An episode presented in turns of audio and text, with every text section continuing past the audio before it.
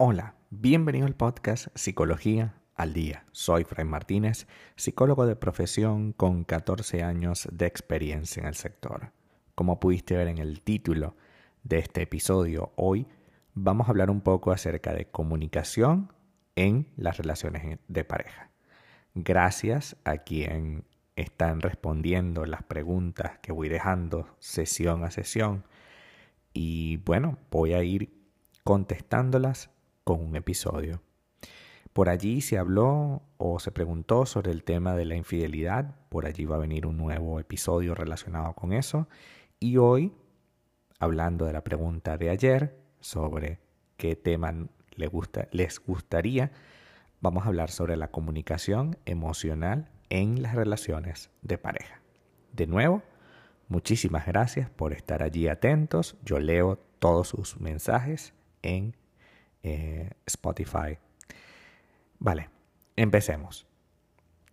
La comunicación emocional es sin duda una habilidad sumamente compleja que nos ayuda a expresarnos de manera adecuada. Es una de las bases fundamentales en las que se apoya una relación de pareja sana. Comunicarnos de forma honesta, cercana y respetuosa es lo mejor que hay porque evita en muchas ocasiones la aparición de conflictos. Es como una vacuna a los conflictos. Esto puede ir eh, incrementando o no el bienestar. Así que es importante que tengamos en cuenta esto de la comunicación emocional en pareja. Este tipo de comunicación hace referencia al intercambio de información con nuestra pareja enfatizando o tomando en cuenta dos aspectos. Uno, la transmisión de nuestros sentimientos y emociones, tal como los sentimos. Y dos, la comprensión emocional de el estado que padece tu pareja. Como en otras formas de comunicación, estos mensajes se basan principalmente en lo verbal, que se expresa a través de palabras. Sin embargo, la comunicación no verbal, tus gestos, tu postura corporal, que se transmite también a través de la entonación, los movimientos, la expresión de tu cara, la distancia física, aporta información que no debemos dejar de tener en cuenta. Si los dos miembros de la pareja tienen dificultades para comunicar sus emociones y sentimientos correctamente, probablemente la relación se resienta de un modo u otro. Algunos de los ejemplos de mala comunicación emocional pueden ser los siguientes. Primero, uno de los dos miembros llega tarde y no pide disculpas. En esta situación es posible que la otra persona se sienta mal y acabe haciendo uno o varios reclamos durante la conversación sin que esto pareciera tener ninguna causa. Porque como no has reconocido tu error, la persona quiere que lo hagas pero no te lo dice por tanto, queda todo en el medio, ¿no? Queda, todo sin comunicarlo realmente. 2. Una persona se siente triste y no sabe cómo comunicárselo a su pareja. En ese caso, el otro miembro de la pareja notará la distancia, pero probablemente malinterprete las señales de distancia y diga, es que tiene otro, es que tiene otra. Y no necesariamente es así, pero así lo interpreta, porque lo está interpretando basándose en sus propios miedos y no en preguntarle, oye, ¿qué te pasa? ¿Por qué estás actuando distinto, diferente últimamente? A una persona le molesta algo de su pareja y no lo comunica. Tercer ejemplo. La otra persona percibirá igualmente el mensaje a través del lenguaje no verbal y ello posiblemente generará distancia y malestar en la relación. Pero en ningún momento, como no se habló del tema, esto va a quedar así como en el aire constantemente. Y cuarto, la comunicación de uno de los dos es acusadora, siempre como un reclamo, como una crítica. Ante esta forma de expresión, fácilmente la otra persona se pondrá a la defensiva y la conversación a partir de ese momento dejará de ser fluida y será sumamente irrespetuosa y distante. Si hasta ahora no hemos comunicado de forma determinada, clara y precisa podemos preguntarnos por qué deberíamos incorporar esto. ¿Cómo lo podemos hacer? Vamos a hablar de algunas claves. Primera clave, utilizar los mensajes yo en la comunicación emocional. Hablar desde la perspectiva subjetiva evita entrar en acusaciones innecesarias.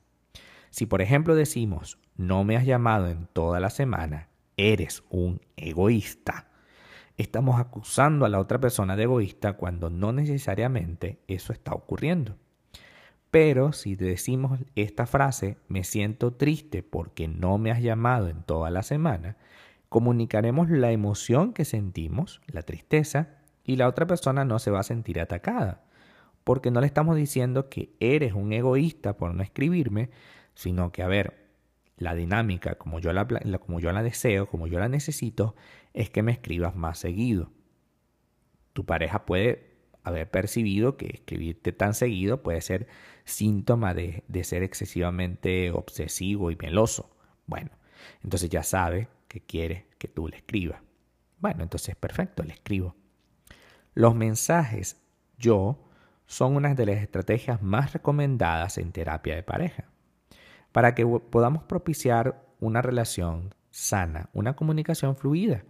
De esta forma facilitamos que nuestra, nuestra pareja empatice con nuestra emoción y no la juzgue. Segundo elemento, no generalizar.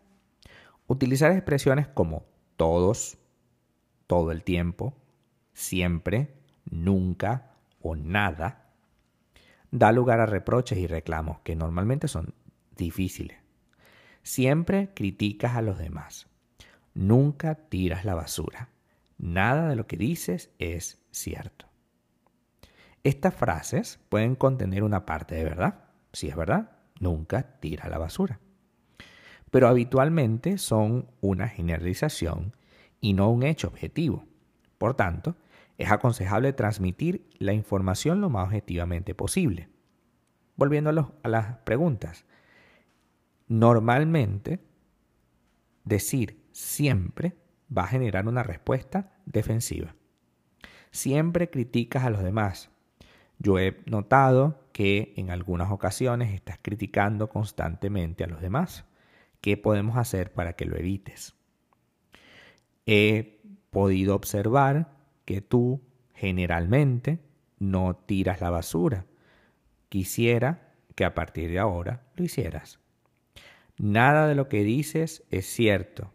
He visto que algunas veces dices cosas que no son ciertas. ¿Cómo podemos hacer para que digas más la verdad? Porque me molesta que mientas. Me molesta que mientas. Es una frase, me molesta, a mí me molesta que mientas, a mí me molesta que no tires la basura, a mí me molesta que estés criticando a los demás. Porque probablemente tu pareja no le importe criticar a los demás, porque ese es un estilo de vida que se inventó. Entonces, usar verbos emocionales. Expresar nuestras emociones es la base de la comunicación emocional. Mientras más utilicemos expresiones que reflejen nuestros sentimientos, más familiares le resultarán al otro y más fácil de usarlas en el futuro. Algunos verbos pueden ser amar, odiar, sentir, envidiar, emocionar, apetecer, preocupar, ilusionar o disgustar. La cuestión es incorporarlos poco a poco y de forma natural a nuestro día a día. Yo amo que tú me digas que me quieres. Lo puedes hacer más veces. Yo odio, detesto, me hace sentir incómodo cada vez que tú le subes el tono de voz a tu mamá cuando estamos en, en una salida con ella. Yo siento, a mí me parece tal cosa, ¿vale? Y por supuesto, finalmente, no reprochar o reclamar. Cuando hacemos un reproche a nuestra pareja, inmediatamente ésta se va a poner a la defensiva. A partir de ese momento ya no van a poder comunicarse.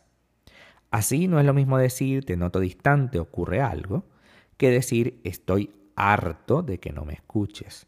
La primera opción, te noto distante, ocurre algo, puede facilitar la comunicación en nosotros.